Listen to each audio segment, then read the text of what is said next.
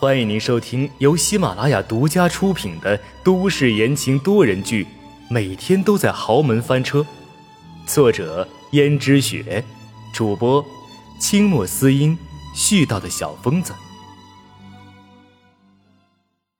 第二百五十四章，无所畏惧。那天以后，江逸轩看见阎洛北就彻底的怕了。本来因为阎洛北这么久以来在江家很低调，所以他都已经不畏惧了。可是这次的事情让他吃了一惊，没想到阎洛北竟然知道，简直无法相信阎洛北什么都知道。不过好在阎洛北说他不会把这件事情告诉江家的其他人，虽然不知道阎洛北的用意如何。但是阎洛北如果想告发他的话，估计早就告了，也不用骗他一个小辈儿。但是他毕竟还是有把柄在阎洛北的身上，所以江逸轩心里毛毛躁躁，也很害怕，也就不再敢骚扰温思思，因为他相信阎洛北所说的，如果自己没能遵守约定，再去骚扰温思思的话，那阎洛北很有可能会把这件事情说出去。到时候，可是对他大大的不利呀。而温思思最近也察觉江逸轩老实了很多，就算是偶然碰见江逸轩，也会一言不发。这反而倒让温思思觉得不自在了。这到底是怎么回事啊？江逸轩也不像是那种会轻易放弃的人，不过这样也好，他也乐得清闲自在。与此同时。他和小江城相处的越久，越觉得这孩子乖巧可爱。要是自己有个孩子这样乖巧可爱的话，那就好了。可是，终究是要离开江家的，他不能长久的待在这儿，所以他和小江城的缘分估计只有这么一段吧。而对于阎洛北提出的要跟他结婚的想法，温思思更是想都不敢想。他觉得阎洛北简直是疯了。温思思觉得，只要她有一天还在江家，那她就已经是嫁进了江家，又怎么可能跟自己的小叔搞在一起？真不知道阎洛北到底在想什么。不过，阎洛北可不像江逸轩那么低调，随时随地都有可能出尔反尔；也不像江逸轩那样会死缠烂打。又或许是阎洛北要忙的事情太多了吧。所以根本不会像江逸轩那样子骚扰温思思。过了很长的一段日子，当时温思思也听到一些消息，说是江家老爷子和江如雪又准备张罗着找一个人代孕。不过，对温思思倒是一点看法都没有，还是江如雪会害怕他会因此介意，所以就找温思思做了一段很长时间的思想工作。但是他却发现温思思根本就不在乎，这让江如雪觉得很奇怪。但凡是哪个女人都应该在意这个事情，可为什么温思思没有呢？难道温思思对江逸轩一点意思都没有？就算是这样，那毕竟是丈夫呀，自己的丈夫和其他女人生孩子，她就没有一点的介意吗？那温思思也真是有点太奇怪了。于是江如雪特意的问道：“思思啊，你要是有什么意见，可以尽量提，千万不要憋在心里。”妈，我很好的，我没什么意见呀。我自己又不能生，你们找别人，而且生下孩子又是我的，只会叫我一个人妈，他也会只有我一个母亲，那我当然乐意了。况且我也听说了，女人生孩子会很疼的。这反而让我乐得清闲了，不是吗？江如雪笑了笑说：“可是你就不怕上次秦娟那种情况吗？秦娟打的是什么心思？相信你心里不会不明白吧？”温思思心想：“他怎么会明白呢？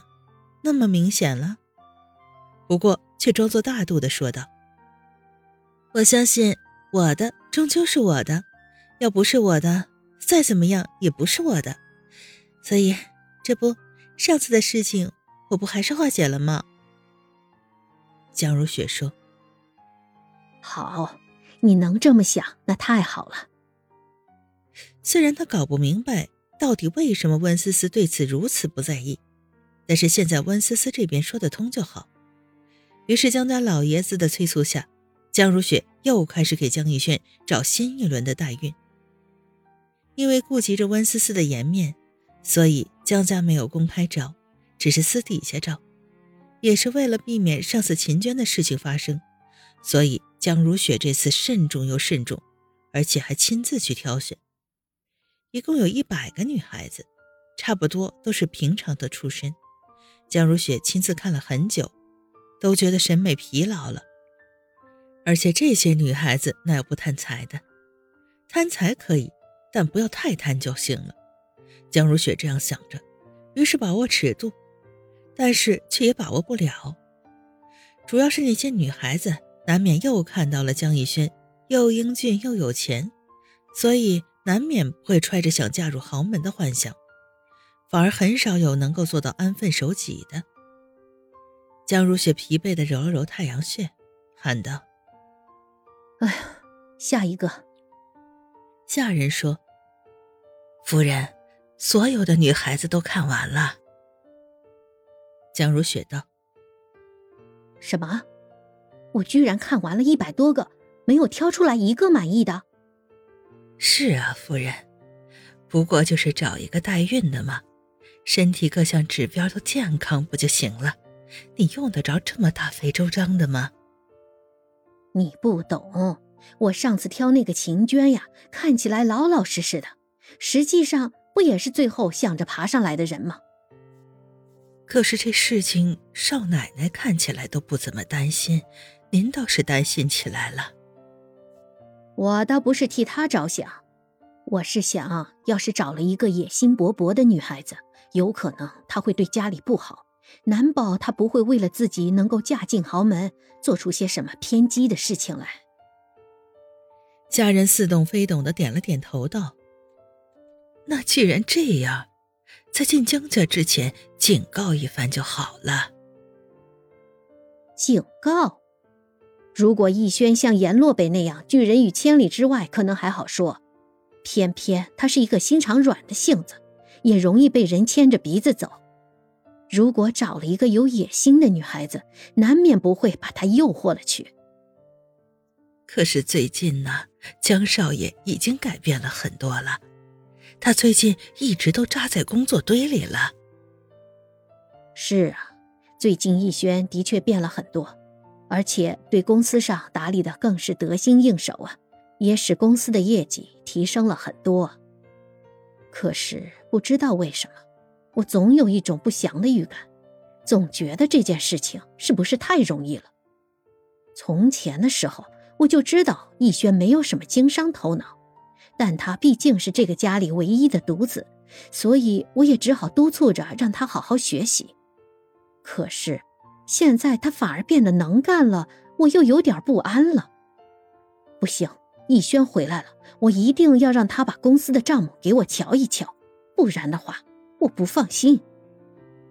夫人，你就是太操劳了，这个事情你就放心给少爷不好吗？不行，这件事情我越想越不对劲，还是得让逸轩把公司的账簿给我看看，我才能安心。逸轩毕竟年轻，很多想法呀不够成熟。那少爷回来，你让他拿过来就是。你现在打电话让他带回来吧。是的，夫人。听众朋友们，本集播讲完毕，感谢您的收听。